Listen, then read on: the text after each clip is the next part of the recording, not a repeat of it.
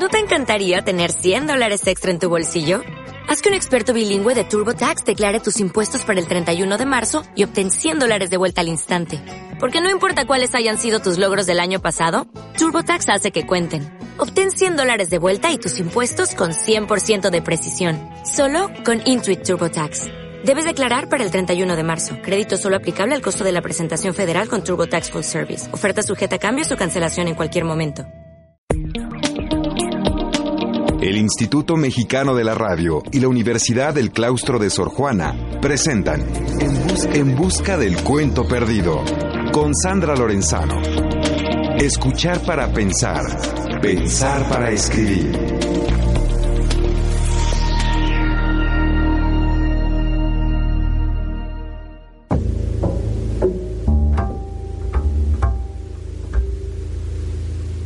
Había una vez ¿Cómo sigue el cuento? ¿Dónde está? ¿Dónde se ha escondido?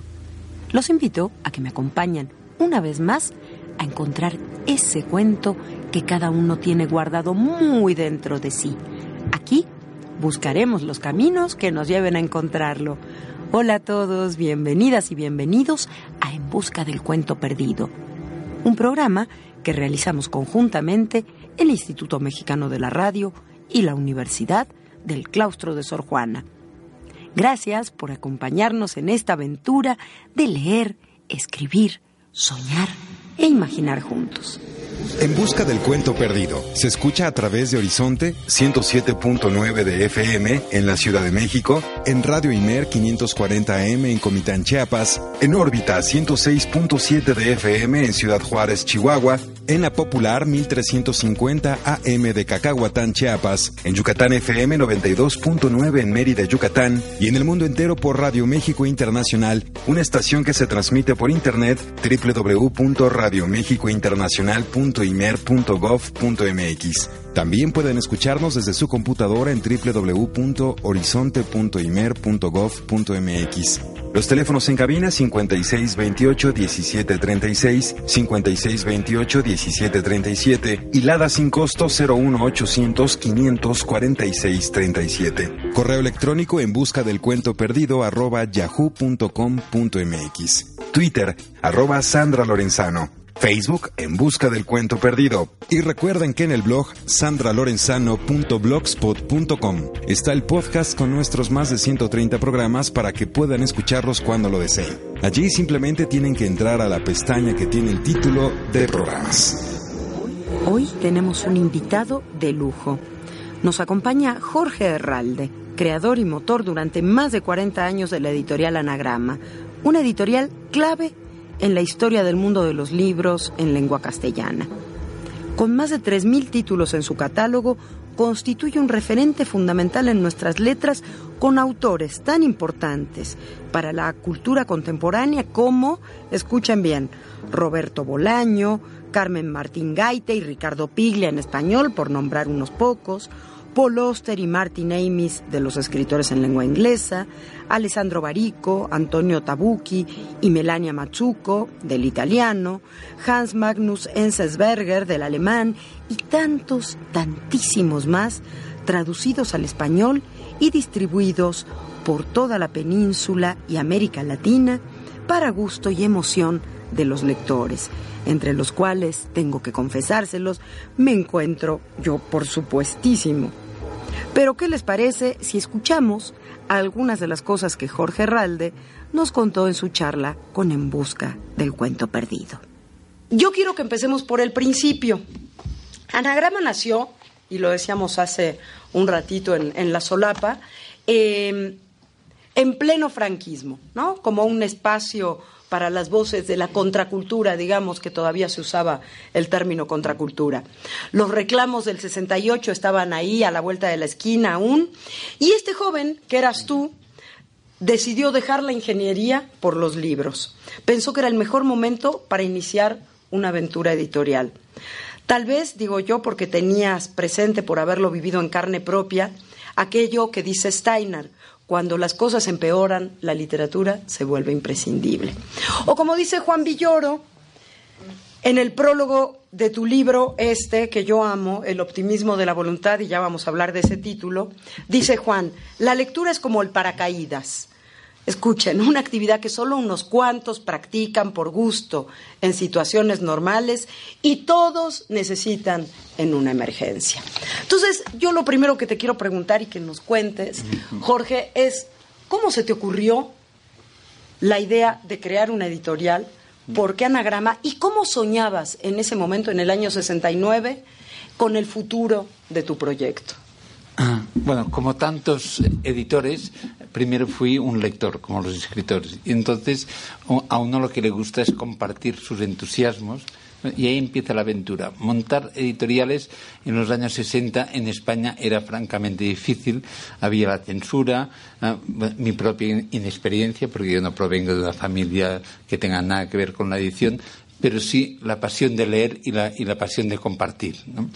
Y en aquellos tiempos, aunque mi primera eh, vocación en mi primer proyecto editorial era una colección literaria, eh, cuando ya puse en marcha Anagrama, que eh, fue, lo decidí en septiembre del 67 y, empezaron los a salir en abril del, del 69, hubo una interrupción política y bueno, fue un poco complicada la puesta en marcha. Y entonces me pareció que la primera prioridad era política. Entonces, en efecto, estaba Franco y la, y la, y la censura franquista, pero a raíz de la llamada Ley Fraga se habían, habían fisuras por donde colar libros imposibles y y, así empezó la editorial, es decir, eh, con el ensayo, el ensayo político, el ensayo de ciencias sociales eh, que en España eh, corrientes como el foro de marxismo, la antipsiquiatría, el estructuralismo estaban prácticamente ausentes y fue, fue una forma de incorporar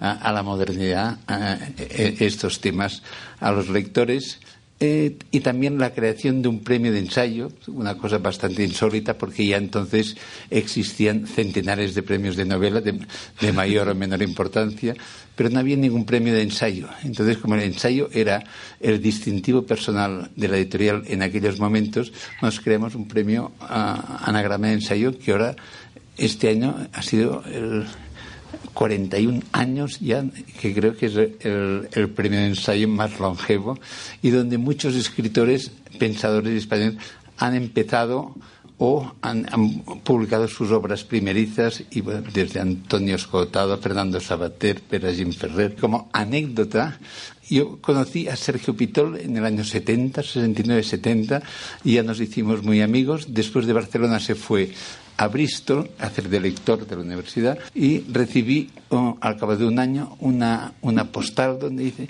me he enterado de que estás preparando un premio de ensayo y tengo un joven amigo un joven escritor con mucho talento que se llama Carlos Monsiváis y, está preparando un ensayo. Y dijo, fantástico. Pasó el plazo, no llegó el ensayo y pasaron años, no llegaba el ensayo. Entonces me hice muy amigo de Monsiváis, era el gran amigo de Sergio Pitol. Yo siempre que venía veía a Sergio, veía a Carlos y, otros amigos. Y un año me dijo, pero ya a finales de los 70, ya tengo un, ensayo para ti. Y eh, un ensayo sobre cultura popular, que era lo, que le gustaba mucho, sobre los mitos cinematográficos, cantantes, perfecto. Y, digo, bueno, pues dámelo ya. Y dice, no, pues es que tengo que acabar de retocar unas cosas. Yo no conocía su temible fama eh, y me lo tomé en serio. Ah, pues perfecto. Precisamente nos vamos de viaje ahora a Caracas y Bogotá y al regreso en ocho días, pues ya me lo das, ya con las mini correcciones pertinentes, o me lo dejas en el hotel. Ligamos a los ocho días. naturalmente no había manuscrito, no había eh, noticias de él, lo, lo, llamé a su casa y entonces me contestó una voz como cascada de señora anciana y luego me dijo, no, eh, eh, Carlos no está. Y era él. Luego me, enteré que una de sus, uno de sus hobbies era fingir que era su tía para aliviar problemas. Y, nada, segundo intento frustrado, al cabo de diez años más también hablamos y nos fuimos a Gandhi, al altillo de Gandhi del bar, y entonces me dijo, mira, ya tengo el esquema y un índice con María Félix, Jorge Negrete, Cantinflas, no sé qué, y como está, bueno, ya está, prácticamente hecho. Pasan diez años más y yo ya lo di por imposible hasta que finalmente, inesperadamente, presentó un ensayo y ganó el premio y uh, Aires de, Familia, un libro espléndido, ante la sorpresa de los lectores españoles que no han viajado por México. era un autor absolutamente desconocido y la gran pregunta es ¿cómo es que este tipo, este escritor tan bueno y tan inteligente, era absolutamente desconocido? Esto es una anécdota del premio. Que luego te voy a preguntar más. ¿Y de dónde viene el nombre de la editorial? El nombre de la editorial, en un principio, se tenía que llamar Crítica, porque bueno, era que reflejaba como el espíritu combativo de la editorial de, aquel momento pero por fortuna, digo por fortuna porque me gusta mucho más anagrama, es, lo tenía registrado un señor de Madrid que luego me enteré que se dedicaba a registrar nombres y, luego revenderlos. Y, luego me pidió una pasta, como decíamos en España, me, pidió mucha plata, pues me pareció absurdo. Y, entonces, casualmente, yo, era el año 68, de momento iba funcionando con mi nombre y apellido, pero no me gustaba poner el nombre y apellido. Y entonces, en la agencia de Carmen Balcells, vi una colección de Feltrinelli, eh, se llama Materiali, que era la colección así como más de ensayo, más eh, de vanguardia con un libro que se llamaba Senso y, Anagrama. Y pensé, anagrama, ¿qué, palabra? Me gusta eufónicamente por el sentido que el cambio dentro de una palabra y tal, y me pareció muy atractivo. Y así, y, ahí quedó. Yo quiero leer eh, una frase tuya que dice, la labor de un editor literario no consiste en vender productos, sino en descubrir a los mejores escritores de su tiempo y editar libros de la forma más cuidada y exigente posible, con la esperanza y la obstinación infatigables de convencer a los lectores de que también para ellos serán libros necesarios. ¿Por qué no nos hablas de aquello que tiene que ver con esto y tiene que ver con el título que le, tú le pensaste a esta charla y que ahora estamos convirtiendo en una conversación, que es editar solo títulos excelentes como deporte de riesgo, dices tú, yo pondría de alto riesgo.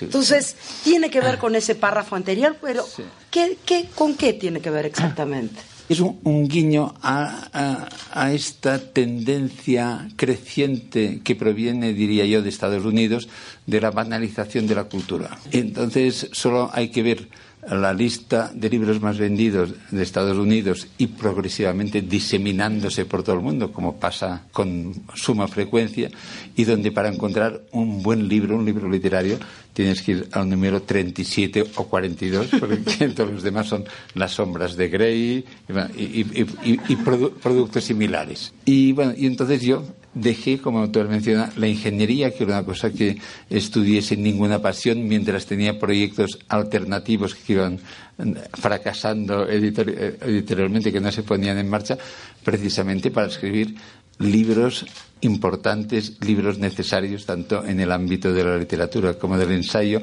cuidando mucho también el aspecto físico del libro, es decir, tanto continente y contenido es muy lo más importante naturalmente es el contenido, pero también el continente eh, es muy importante y estoy muy implicado en el diseño de las colecciones, incluso ahora mismo eh, sigo eligiendo las ilustraciones, uh, ya no escribiendo contraportadas, pero que he escrito centenares, pero sí editándolas, escogiendo frases. Bueno, pues, uh, y esto es, es un riesgo, es decir, optar por este tipo de libros es un riesgo y quizá más aún ahora en Europa tan machacada por la crisis y, y, y, más sujeta a esta creciente banalización que se nota en la literatura, en el cine y en tantos otros ámbitos.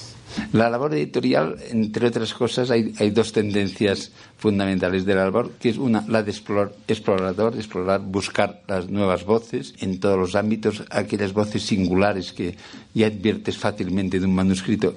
Este escritor es algo nuevo, es algo distinto. Otra cosa es si luego termina el libro y esta ilusión inicial que te provoca, pues aguanta hasta el final. La otra vertiente es la, la llamada política de autor. Entre los muchos autores que publica una editorial, el editor elige a sus preferidos, preferidos objetivos, no porque sean más amigos y más simpáticos, que son en los que uno adivina más talento y más proyección de futuro. Esto naturalmente no se puede hacer con todos los títulos de la editorial porque uno acabaría publicando dos mil títulos al año y se suicidaría, ya porque sería, sería imposible. Y entonces la política de autor es lo que va acabando de configurar un catálogo. La presencia reiterada de toda una serie de autores que en la editorial pues hay muchísimos, entre 10 y 25 títulos. Esto contribuye a, a perfilar lo que es la editorial, lo que es el catálogo. Todo escritor, desde Cervantes, por ejemplo, tiene muchas obras maestras y libros menores. Entonces,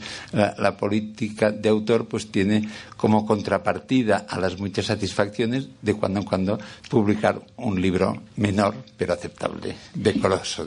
Y si tuvieras que elegir cinco títulos mm. sin los cuales tu vida como editor no sería la misma, ah. ¿cuáles serían? Es una pregunta complicada, este, sobre todo con más de 3.000 títulos, pero a ver si me acuerdo de la respuesta que di en Princeton. Nos invitaron a un grupo eh, de seis o siete editores a participar un par de días de coloquios y una de las preguntas que nos hicieron era esta. Yo creo que dije, estoy hace años, uno, Enzensberger, un gran autor alemán, porque fue el primer libro de la veteranísima colección Argumentos, que se llamaba Detalles, que era una, serie de ensayos maravillosos, desde poesía y política, el libro de bolsillo, eh, la manipulación en los medios de comunicación, un libro imprescindible. pues este, además, fue miembro fundador del premio Anagrama de Ensayo, porque eh, vivió tiempo en Cuba hasta que hubo las discrepancias eh, con el régimen castrista era traductor de Vallejo y de García Lorca, y cuyos ensayos nos parecían como el paradigma de ensayos frescos, innovadores, inesperados. Por esto, y a lo largo de todos estos años hemos publicado veintitantos libros suyos, casi todos ensayos, pero incluso algún libro de poemas que casi no publicamos en la editorial, pero por el hecho de ser de Ensensberger los publicamos. Este sería detalles. Luego, Lolita de Nabokov. También, uh, Nabokov ha sido uno de mis escritores predilectos ya desde que de adolescente leí con la lógica excitación Lolita, excitación literaria y de otro tipo. Y luego en esta biblioteca hemos publicado 18 títulos, prácticamente todas sus obras y desde luego todas las obras fundamentales suyas. Y ya van dos. Luego otro creo que era Álvaro Pombo, porque fue él un escritor que era tan, tan excéntrico como desconocido y, se presentó a nuestro primer premio de novela, a la primera convocatoria, con un título que ya me gustó mucho, muy anagramático, diría, El héroe de las mansardas de Mansart. Que Mansart fue el arquitecto francés que desarrolló el concepto de las mansardas en París. Honora Kapuscinski también, el, gran periodista que, por cierto, vivió unos años en México y fue publicado primero en México por siglo XXI, recuerdo, un libro que es una auténtica maravilla, El emperador, y que ese también es un caso también como simbólico de cosas que con frecuencia eh, han ocurrido en la editorial y, hubiera deseado que ocurrieran con más frecuencia. Eh, es decir, que un autor que empieza a publicarlo, que es muy bueno, tiene muy buenas críticas, pero vende poco. Entonces es lo que se llama autores de culto, que es esta peligrosa etiqueta que quiere decir que es un autor muy bueno, adorado por unos centenares de lectores y, que el resto de, lectores eh, lo ignoran completamente, pero que en algunos casos da un salto. Entonces, Kapuscinski, que por otra parte venía mucho a Barcelona, habla español, unas críticas fantásticas y el eslogan, el, mejor reportero del mundo, eh, era suyo en propiedad indiscutida pero no acababa de despegar hasta que llegó su quinto libro, 15 años después de haber empezado, eh, que es eh, Ébano, sobre mm. África. De repente fue un fenómeno y se convirtió en un bestseller y después en un longseller, es decir, que se ha ido vendiendo a lo largo de años y el lector que lo descubría regresaba a sus libros anteriores y bueno, ha sido uno de los puntales eh, de la casa. Y después, no sé, creo que estaba Roberto Bolaño, naturalmente, que Roberto Bolaño ha sido uno de las mayores gratificaciones eh, que he tenido en mi vida editorial. Un chico desconocido viviendo en Blanes, un pequeño pueblo de mar o ciudad, no quiero ofender el, honor de Blanes, pero que escribía primero poesías. En México empezó eh, como poeta irado y, dadaísta con su movimiento infrarrealista. Y vino a España y estuvo bastantes años en España eh, escribiendo poesía hasta que de repente tuvo un hijo, Lautaro, y entonces decidió que el hijo no tenía que pasar por las penurias que él había pasado y que para ello iba a dedicarse a escribir novelas. Novelas, uno diría, tan extravagantes y poco eh, comerciales como la literatura nace en América y, otras cosas por el estilo, pero en el fondo tenía razón, porque con este, este tipo de libros poblados de, eh, de, poetas que no escribían eh, y, de, y, de personajes marginales, consiguió una obra que ahora actualmente está considerado por muchísima gente uno de los mejores autores que han salido en las últimas décadas. En busca del cuento perdido. Mil gracias al querido Jorge Ralde por esta charla. Qué enorme privilegio haber podido escucharlo. Espero que ustedes hayan disfrutado, tanto como yo, esta charla con el director y fundador de la editorial Anagrama.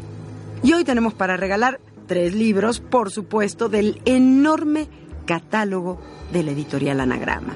Se trata de tres novedades que estoy segura les van a encantar. Serán como siempre para las primeras tres personas que se comuniquen con nosotros a los teléfonos 5628-1736, 5628-1737 y la da sin costo 01800 500 4637. Aprovecho para felicitar a quienes ganaron la novela de Trino Maldonado que regalamos la semana pasada. Ellos fueron Lisbeth Treviño Valenzuela, de Ciudad Juárez, Chihuahua, muy bien, Edgar Antonio Sánchez Rodríguez, de Pachuca, Hidalgo, y Mirna Zapata Vasconcelos, de Iztapalapa, en la Ciudad de México. Y les voy a contar una cosa, vamos a regalar un ejemplar más de la novela a un radioescucha que nos llamó desde Chicago, Illinois, en Estados Unidos. Qué bien, qué bueno estar llegando tan lejos con el programa. Su nombre es Julio Cardín. Felicidades a ellos y mil gracias a todos por haber llamado. Gracias por sumarse a este grupo de locos enamorados de la palabra literaria. Hoy tenemos nuestra sección La cocina de la escritura con el Decálogo para Nuevos Escritores que nos regala la genial autora canadiense Margaret Atwood. Escuchen qué maravilla de consejos, leídos, por cierto, por nuestra colaboradora Cecilia Núñez. La cocina de la escritura. 1. Tenga un lápiz a la mano para escribir en los aviones. Las plumas suelen chorrear. Sin embargo, si la mina se rompe no la puede afilar porque no se puede llevar un cuchillo a bordo, así que lleve dos lápices. 2. Si al segundo lápiz se le rompe la mina, siempre puede recurrir a una lima de uñas de metal o de cristal.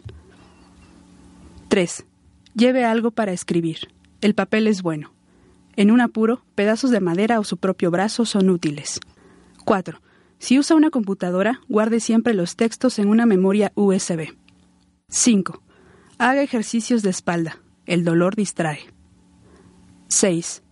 Mantenga la atención del lector. Probablemente lo logre si consigue mantener la suya, pero no sabe quién es el lector, de modo que es como pescar peces en una resortera de la oscuridad. Lo que fascina a A matará de aburrimiento a B. 7. Lo más probable es que necesite un diccionario, una gramática elemental y un asidero a la realidad. Esto último significa que no hay almuerzo gratis, la escritura es un trabajo, también un juego. No le dará plan de pensiones. Algunas personas pueden prestar ayuda, pero en esencia lo único que cuenta es usted. Nadie lo obliga a hacerlo. Usted lo eligió, así que no se queje. 8. Nunca lea su obra con la inocente expectativa que tiene en la primera y deliciosa página de un libro nuevo, porque usted la escribió. Ha estado entre bambalinas, ha visto cómo los conejos se metían en el sombrero. Pídale a un par de amigos que le echen un vistazo antes de lanzarlo al negocio editorial. pero es mejor que no tenga una relación romántica con ninguna de las personas, a no ser que quiera romper con ella. 9. No se quede sentado en medio del bosque. Si está perdido en la trama o se ha bloqueado, vuelva sobre sus pasos allí donde erró. Y tome otro camino. Y o cambie de personaje. Cambie el tiempo. Cambie la primera página. 10. La oración debería funcionar. O leer algo más. O una visualización constante del Santo Grial, que es la versión final y publicada de su esplendoroso libro. En busca del cuento perdido. Geniales los consejos de Margaret Atwood, ¿verdad? Y vámonos con el segundo autor que hemos elegido para la cocina de la escritura de hoy. Es el americano Richard Ford, autor, por cierto, de la editorial Anagrama. Enrique Gil leerá los consejos despiadados de Ford. 1. Cásese con alguien que ame y que le parezca buena idea que usted sea un escritor. 2. No tenga hijos. 3. No lea las críticas. 4. No escriba críticas. Su juicio será siempre sesgado. 5. No tenga discusiones con su mujer por la mañana, ni tarde, ni por la noche. 6. No beba y escriba al mismo tiempo. 7. No escriba cartas al director. A nadie le importa. 8. No le desee el mal a tus compañeros. 9. Intente pensar en la buena suerte de otros como un estímulo para usted. 10. No coma mierda si lo puede evitar. Recuerden que la semana pasada les pedí un pequeño relato que tenga las siguientes palabras. Un adjetivo, rojo, un sustantivo, telegrama y un verbo, complicar que pueden conjugar como ustedes quieran. Van otra vez, rojo, telegrama y complicar. Damos una semana más de plazo, ¿les parece? Espero sus textos de no más de 15 líneas en el correo de siempre, en busca del cuento, arroba yahoo.com.mx. Antes de despedirme, quisiera agradecerles a nuestros dos productores estrella, Enrique Gil de Limer y Carlos Prieto del Claustro de Sor Juana. Sin ellos, este espacio que compartimos ustedes y yo no sería posible. Mi agradecimiento también a Cecilia Núñez por el apoyo en el sitio web. Y ahora sí, hemos llegado al final del programa de hoy. Gracias por haberme escuchado, gracias por haberme permitido soñar e imaginar con ustedes.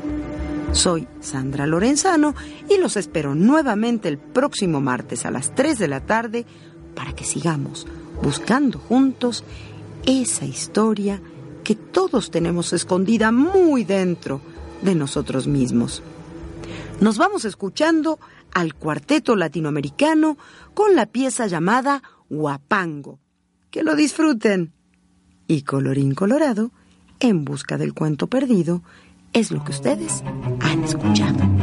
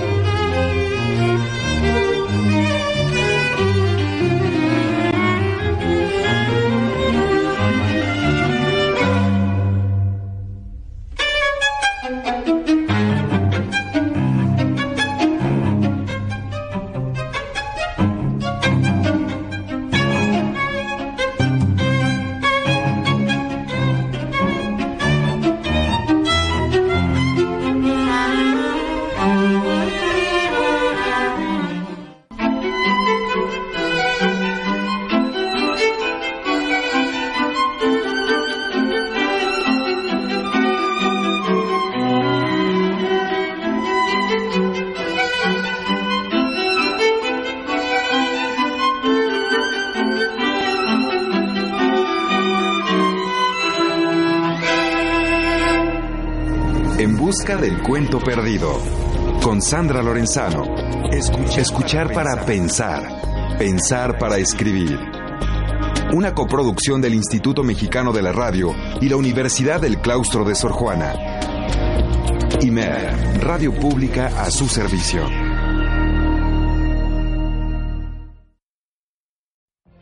What if you could have a career where the opportunities are as vast as our nation, where it's not about mission statements, but a shared mission? At U.S. Customs and Border Protection, we go beyond to protect more than borders, from ship to shore, air to ground, cities to local communities. CBP agents and officers are keeping people safe. Join U.S. Customs and Border Protection and go beyond for something far greater than yourself. Learn more at cbp.gov/careers.